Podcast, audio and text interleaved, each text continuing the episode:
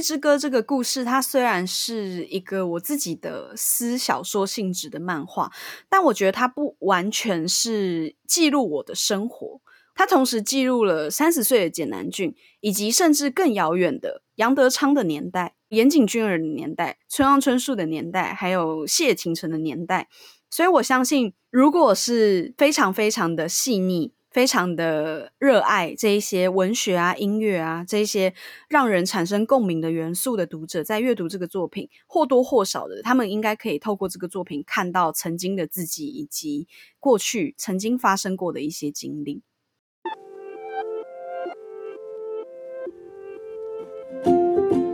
欢迎收听《迷成品 Podcast》。在成品选书单元里，我们将分享成品书店专业团队每个月依据创新观点、独特视野、反映时代跃动等原则，从万千书海当中精选的推荐书目。大家好，我是子瑜。听众朋友们，记得年轻时的自己喜欢什么吗？你是看什么样的节目，听什么样的音乐呢？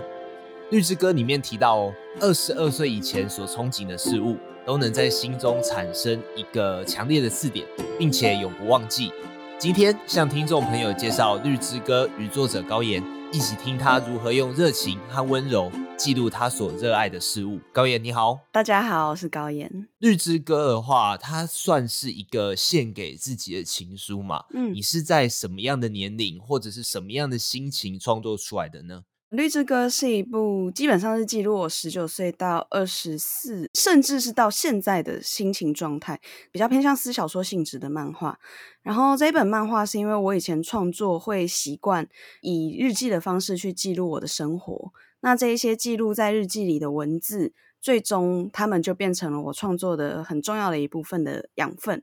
那《绿之歌》基本上是从我进入大学之后，一路到后来毕业的那一年以内的这一段，大概五年左右的一段时间的心境，这样。所以其实算有一点点接近半自传嘛。那我想问一下，是为什么会选择以漫画的方式呈现呢？因为其实我从大学一年级开始，一路就是会制作独立刊物。那时候会想制作独立刊物的原因，是因为我在大学的时候有面临一个很巨大的冲击，然后那个冲击比较偏向于我对于大学的失望，对于教育体制，然后对于我现今我能所接触的社会跟世界感到失望。所以那时候产生了这个强烈的想法之后，就变得很不喜欢去学校。那取而代之的是，我开始喜欢音乐，开始喜欢电影，开始喜欢文学。那时候也认识了一些很酷，然后相对年纪跟我距离比较远的朋友，会很想要努力让自己变得更成熟，想要进入他们的世界。但久而久之，就会发现自己其实还是处于一个很幼稚的状态。那在那个时候，我就会把一些自己心里可能比较负面啊、多愁善感啊，然后对于自己的生活有很多无法抒发的能量，全部以日记的方式记录在自己的作品当中。那时候就开始会以独立刊物的方式发行我自己的插画作品。画久画久之后，就开始觉得我其实有很多故事想说，但是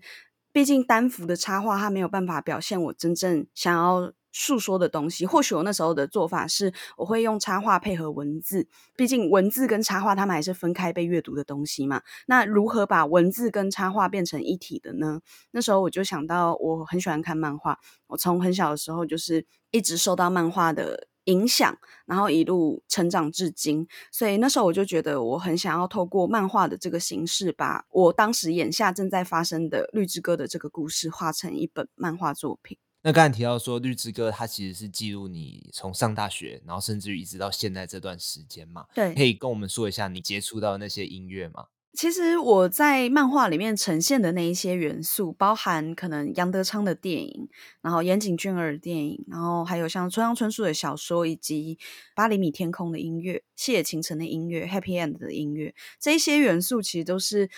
说实在，是影响我非常深远的东西。我觉得，甚至是构成现在的我的非常重要的一环。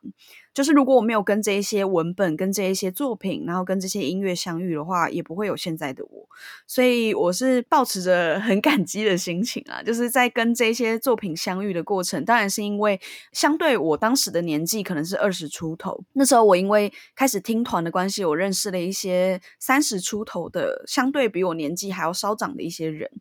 那时候跟他们相处的过程，其实会很紧张，但同时又有一种很想要努力去了解他们世界的感觉。所以那时候我因为为了想要更贴近他们，而努力去读他们读过的书，他们。嘴里提到的音乐，那些好像看似很难的东西，但是在当时的我眼里是很酷的。所以我为了要更接近他们，我很努力的去看了很多电影啊、小说啊。那时候我也是因为那个朋友的介绍，所以我开始读了村上春树的小说，然后以及后来遇到了 Happy End 的音乐。可能当时年轻的自己很想要努力，靠自己的方式去接近这一些相对我比较大哥哥大姐姐的对象。那在努力靠近他们的过程之中，我其实也在慢慢的培养了自己对文化跟对于自己喜爱的东西是什么样子的形象，我去定型他们的一个过程。听众，我们如果购买《绿之歌》，它还有一本歌词本。然后里面的话都会去收录整个故事里面会提到的歌曲，然后里面的话其实就有刚才高妍提到的《Happy End》，还有细野晴臣的歌曲，里面其中一首也是《绿之歌》的副标题叫《收集群风》嘛。我一边听这首歌，然后一边写这次访问的访纲啦，然后我就觉得说，哦，这真的是一个完完全全符合《绿之歌》那个氛围的歌，同时它也会是我。大学时期完全没有接触过的一个感觉，就哎、欸，整个被推坑哎、欸。然后我也相信说，我们听的歌或者说我们接触的东西，其实会影响，甚至会塑造你这个人。那我想要深入再问一下村上春树的东西，原因是因为故事里面的小绿，他是跟村上春树的《挪威的森林》小林绿同名嘛。以前读《挪威森林》的时候，就有一个印象蛮深刻的东西，叫做草莓蛋糕理论。甚至于你现在去 Google 草莓蛋糕理论，就会有人在讨论这件事情。我们也可以看到故事里面小绿提出他自己的版本，可以跟我们说一下什么是草莓蛋糕理论吗？然后故事中的小绿他又如何确定自己是真心喜欢一个人呢？我觉得草莓蛋糕理论是我当时在读《挪威的森林》的时候，一定没有什么读书会，不会跟大家分享我自己的心情嘛。所以那时候我就有一种莫名的憧憬，对于小林绿这个角色的憧憬。我觉得那个憧憬是来自于，我觉得相对在《挪威的森林》里面，两个女性角色，一个是直子，一个是小林绿。那相对于他们两个角色的个性，或者是他们所作所为来讲，他们很像是一个全然的对极，他们是两个极端。那小林绿的极端就是她是一个非常有自信，想说什么就说什么的一个女孩。我觉得我自己比较压抑的个性跟直子很像，所以那时候我一直觉得我很憧憬小林绿这个角色。但因为其实挪威的森林里面有一个很重要的意象，就是其实没有任何人是决然的对极，他们其实都是有一部分包含另外一个个体的状态，所以其实直子跟小林绿之间也不是全然的对极。那那时候小林绿他说过一句话，也是我觉得最打动我的话，就是他在说关于草莓蛋糕理论这件事情。那草莓蛋糕理论我稍微解释一下，就可能对于没有读过挪威的森林的读者而言，就草莓蛋糕理论算是。男主角跟小林绿一见面没几次，然后他去小林绿家，他们两个人一起在看着阳台外面的一个状态在聊天。然后那时候男主角就问小林绿说：“对你来讲，爱是什么？”那小林绿就说：“对我来讲，爱就是当我今天跟一个我喜欢的对象说我想要吃草莓蛋糕，那这个对象就奋不顾身的为我跑出去买，甚至他可能就是跑到全身气喘吁吁，终于带着草莓蛋糕回来，然后到我面前，然后跟我说：‘小林绿，这是你想吃的草莓蛋糕哦，我为你买回来了。’那这时小林绿他会毫不留情的把蛋糕丢出窗外，然后说：‘我已经不想吃草莓蛋糕了，你怎么这么不懂我啊？’然后这时候他会希望对方回答他说：‘对啊，我真的是太粗心了，我怎么会发现你已经不想吃蛋糕了？那我现在再为你去买一个，你想吃什么？你想要吃巧克力慕斯吗？还是你想要吃其他蛋糕？我再为你去买一个。’这时候的男主角就很不理解了，因为他就是一个直男嘛，所以他就不理解为什么小林绿会对于这件事情，他为什么会觉得这是爱呢？但我觉得，对于可能少女或者是内心比较柔软的人，不一定少女啦，男生也有可能。但就是对于内心比较柔软的人而言，我觉得他就能理解为什么小林绿会认为一个人奋不顾身的为他去买草莓蛋糕是爱的表现。因为其实说实在，蛋糕是什么？蛋糕并不重要，重要的是有人为他去做这件事情。不论这件事情是什么，他可以今天是蛋糕，他可以是。其他东西，它可以是非常抽象，只是一个单纯有人因为爱他而为他去做的一件事情。那因为相对小林绿这个角色，他在一个比较孤单的家庭环境，原生家庭是相对没办法给予他这么多爱的状况之下成长茁壮的，所以对于当时的小林绿而言，他是希望被保护，希望有安全感的。所以，可能有些人会觉得草莓蛋糕理论是一个很公主病的状态，但是对我而言，我并不会觉得草莓蛋糕理论是公主病的。我觉得，在你阅读村上的书籍的过程，你可以感受到他对于刻画一个角色的细腻程度是很难用一个片段去跟别人解释的。当你去阅读他整本书的时候，你会觉得这一切是合理的。但或许我们单挑出草莓蛋糕理论，在某些人的眼中会觉得是很娇生惯养的吗？哦，抱歉，我之前就是这样觉得 啊，真的吗？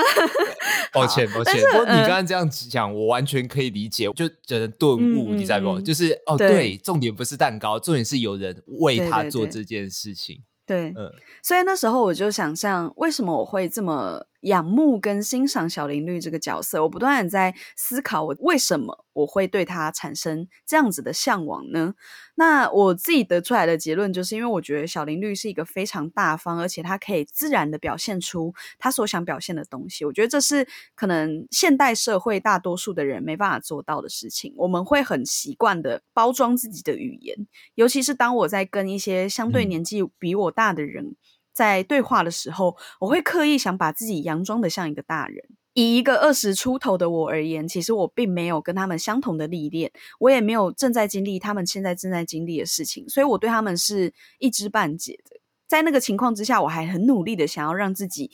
好像我懂你的那个状态，会让我觉得很沮丧。那那个沮丧就让我想到，如果我是一个像小林绿这样子大方自在的人，我或许跟他们相处的过程就不会这么扭扭捏捏了。那那时候我就想象，好，如果我今天是小林绿的话，我。要如何想象一个属于自己的草莓蛋糕理论呢？那时候我非常非常想去日本听谢晴臣的演唱会，但是因为处于一个二十出头，然后还不算有一个稳定工作收入的一个大学生而言，要去日本或者是要出国这件事情是非常困难的，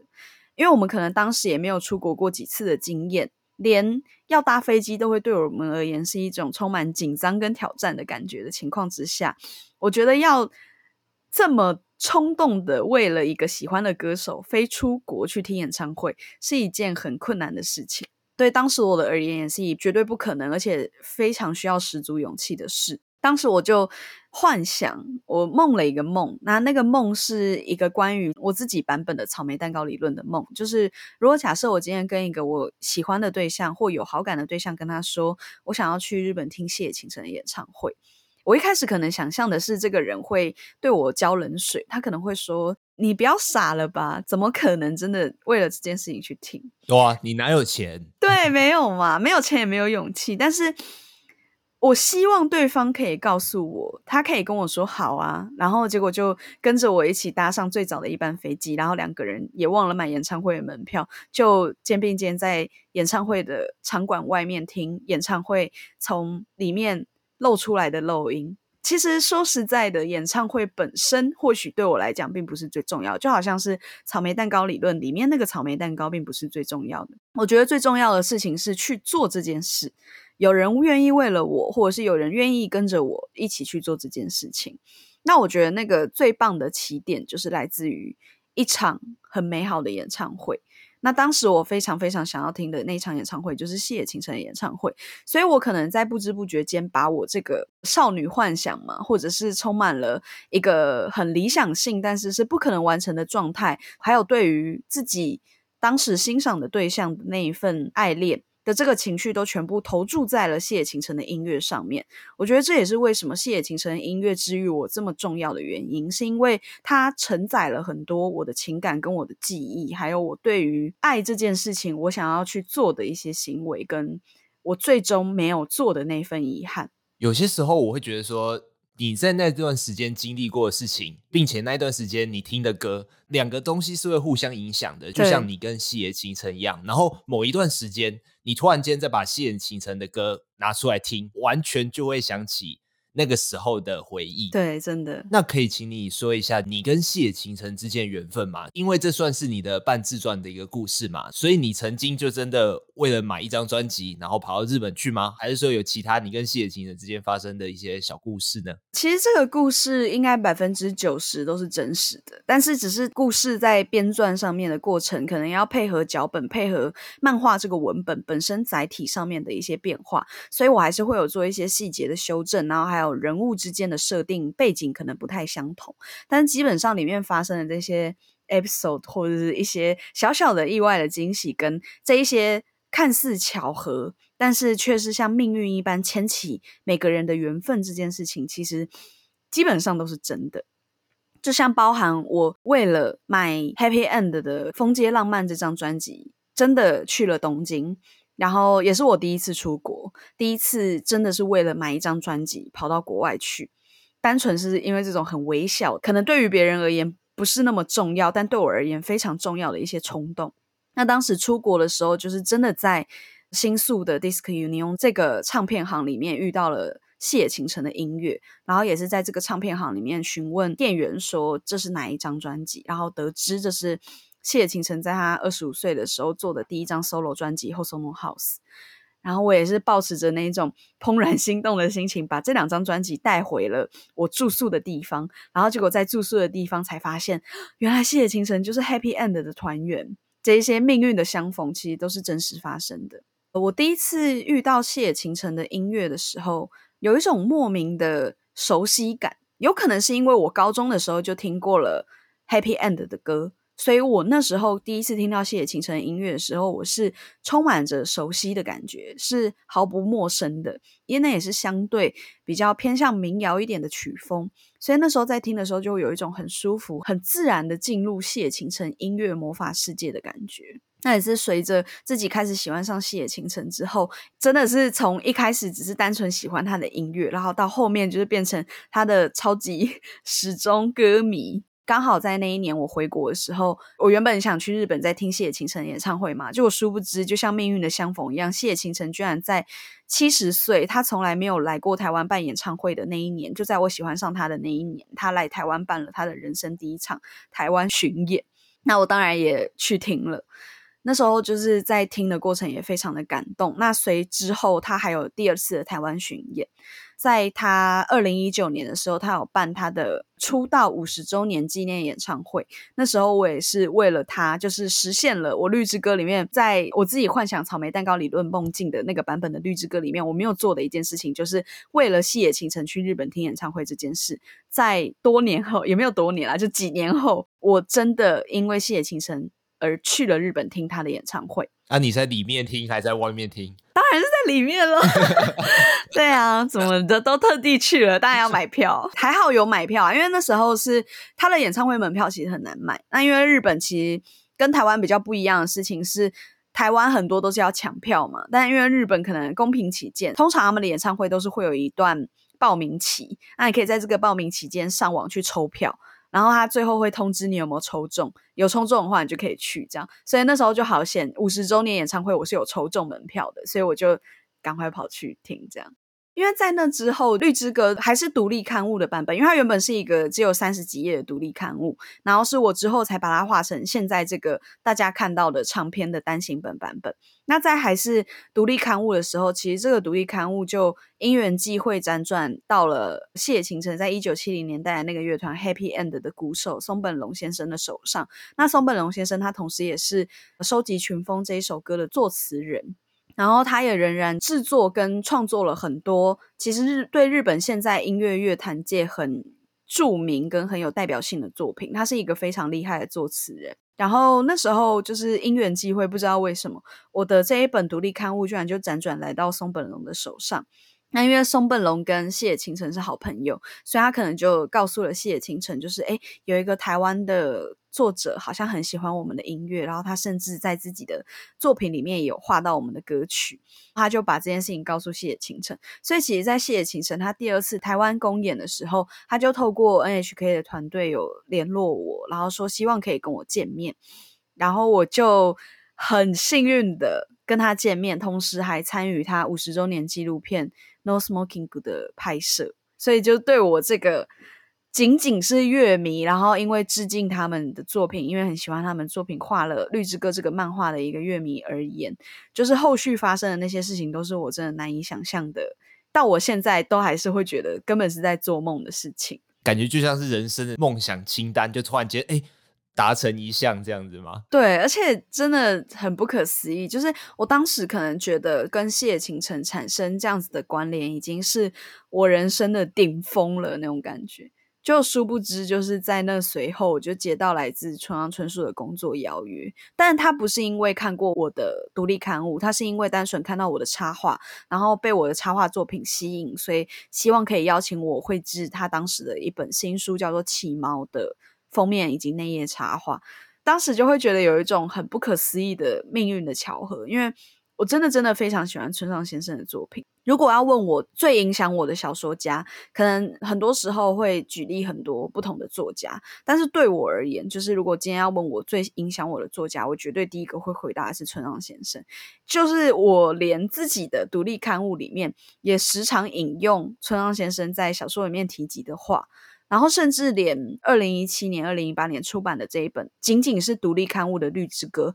它之所以叫《绿之歌》的原因，也是来自于《挪威森林》里面。小林绿这个角色的名字，所以他才叫绿之歌。所以其实村上先生的作品是影响我非常非常深远的。所以那时候在我得知我接到他的工作的时候，真的是有一种，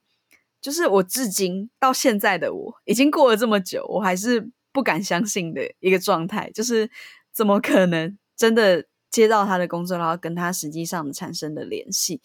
我也觉得这一切的关联有点像是《绿之歌》这个作品，它。好像我在漫画里面提到的，它就像一场预知梦一样，它牵起了很多我跟我喜爱的事物之间的缘分。像村上春树先生，他有提到你的画作，比方说你在画海的时候，跟村上先生小时候生长的那个海当然是不一样的，但是对他而言，有一种熟悉的感觉。那我相信这个《绿之歌》里面的呈现也会让读者有相似的感觉哦，因为第一个，它其实里面的实景呈现都是很多台湾的餐厅，比方说地下一楼有一个月亮的那个展演空间啊，那个地方我只去过两次而已。哦，真的吗？可是你画上去的时候，就有一种温刀照咖的感觉，你知道吗？就是很熟悉。然后海边的卡夫卡这个咖啡厅，嗯，我一次都没去过，可是我我也会觉得有一种很熟悉的感觉。然后甚至于有一些。没有去提到地名的河堤啊、路口啊、捷运站高架桥下面的路口，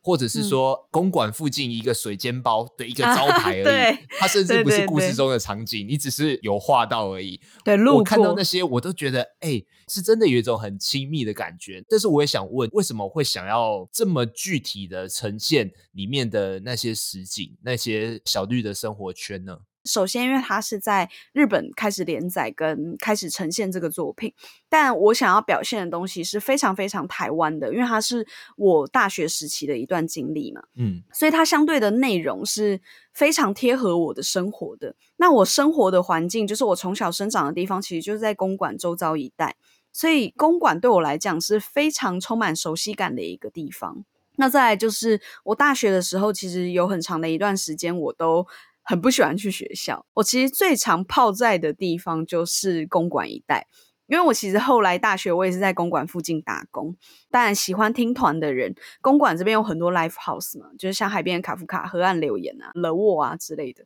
甚至连 Legacy 都很近。所以在这个情况之下，其实公馆对我来讲就是一个我家后花园的感觉。然后公馆也有很多很棒的二手书店、二手唱片行，所以我也很常去那边。挑选自己喜欢的书，那可能就会在附近的咖啡厅坐一天，然后就在那边看书啊、听音乐、去看电影这样子。所以公馆对我来讲是非常有熟悉感的。我当然第一，我要画《绿之歌》的时候，我就很自然的会以这个地方为我的故事主要的舞台。那再就是因为海边的卡夫卡，对当时我在听团的时候，他也确实是我在那边认识很多新朋友，跟相对年纪比我大的朋友的地方。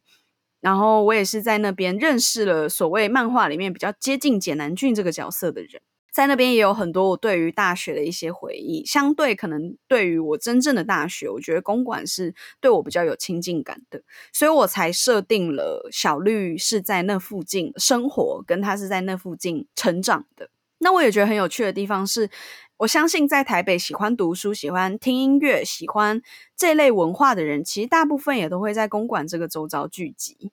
所以我很开心的事情是在《绿之歌》出版之后，其实我当初并没有想这么多，我当初并没有想说我是为了引起某一个群体的共鸣，所以我才画在这个舞台。我当初单纯就是因为我就是在这附近长大的，还有这附近对我来讲是最跟我熟悉的。所以我才会画这边的风景，但殊不知是出版之后，其实有很多台湾的读者跟我反映，他们看到这个作品之后，他们有很强烈的共鸣感，就像你刚刚提到的，即使或许是他们没有去过的地方，像海边的卡夫卡。或者像月见军饷之类的地方，他们可能对于这些地方并没有这么强烈的直接关联性，但是他们仍然看到会产生熟悉的感觉，在我的作品之中感受到他们的人生经验，感受到他们的青春回忆。我觉得这是我画这个作品最开心的一个地方。我觉得年轻的时候啊，会以为自己准备好了，或许就像呃故事中的小绿一样，他可能遇到的事情跟他的认知有蛮大的落差，就有一种被现实泼冷水的感觉。那我特别喜欢你在故事里面写到的一句台词，那就是“嗯，年轻将保留你对世界的不了解”。可以请你说一下对这句台词的体悟吗？我觉得当南俊对小绿讲这句台词的时候，他其实是一句非常非常温柔的话。因为他以南俊的出发点，他是一个即将进入三十岁的人，然后他可能仍然在持续玩乐团这件事情，让他面临了一个人生的关卡。他不知道他到底该继续玩乐团呢，还是他应该要选择另外一个道路呢？但我相信，无论南俊最后做了选择是什么，他即使是不玩乐团，他即使是真的去找了一份正常人所谓口中正常的工作，我觉得这些都。不会影响到南俊对于音乐这件事情的喜爱，他仍然是用他的方式去爱音乐，即使形态改变了，他还是一样的他。我觉得在这个过程之中，是小绿他如何跟一个相对比他稍长，可能接近到快要十岁的一个人，他们之间如何去互相了解、互相认识、互相去体悟对方正在体悟的东西。以二十出头的小绿来讲，他不可能真正了解简南俊。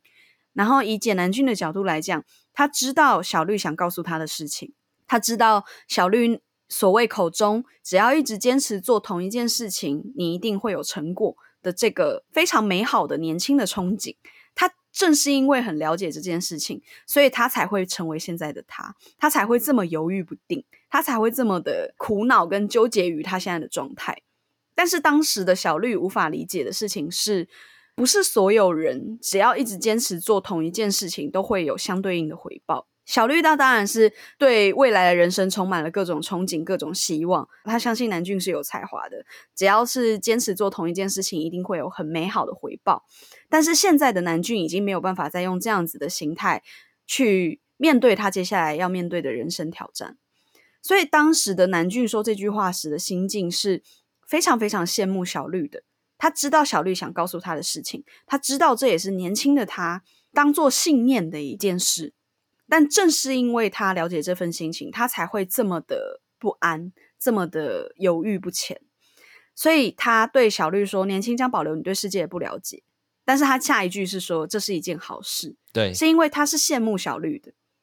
但是在小绿的他的耳里，他听到这句话的时候，这句话是非常非常的残忍的，因为这句话简直就像一个巨大的鸿沟，它隔开了南俊跟小绿之间。因为年轻的小绿确实无法理解南俊现在正在经历的东西，但他仍然想成为南俊的力量，所以他是不断的在告诉他不会有事的，会迎刃而解的。但小绿其实没办法实质的给南俊任何帮助。而当他意识到他没有办法真正帮助南俊的这个时刻，其实也是小绿成长的时刻，因为并没有人能真正的为一个人解决他眼下的不安。而小绿意识到了这件事情，所以他知道他唯一能做的事情就是继续陪伴南俊，而且并且相信南俊做的每一个决定都是正确的决定。而最后的确，南俊他做了一个决定，小绿也非常的支持他的这个决定。当然他会难过，他会伤心，就好像当时的我，可能面临到一些身边很有才华的朋友，他们可能做了一些我没办法认同的一些做法，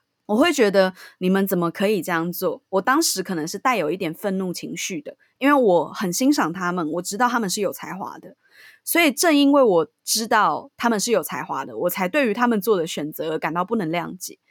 但随着我自己也开始长大了，我现在虽然也没有说真的长多大，但是现在以二十五岁的我而言，去看十九岁的自己，以及去看当时面临这些人生关卡的我的那一些很有才华的朋友。我是能够理解他们为什么做这些决定的，而且我是非常非常的尊敬他们，跟觉得他们是很厉害，也同时让我感到佩服的。所以这些事情是现在的我可以理解的，所以我用我现在的角度去重新诠释小绿跟南俊之间的这一段情感的时候，我觉得那是相对更有弹性、更温柔的一个状态，而不是像当时年轻的我。第一时间感受到这些事情的时候，我是悲伤、是沮丧、是愤怒的。我觉得这些情绪是变得更有弹性的一个状态。这样子说起来，南俊真的是一个很温柔的角色，哎，对。因为如果是我的话，我觉得说你懂不懂啦？啊，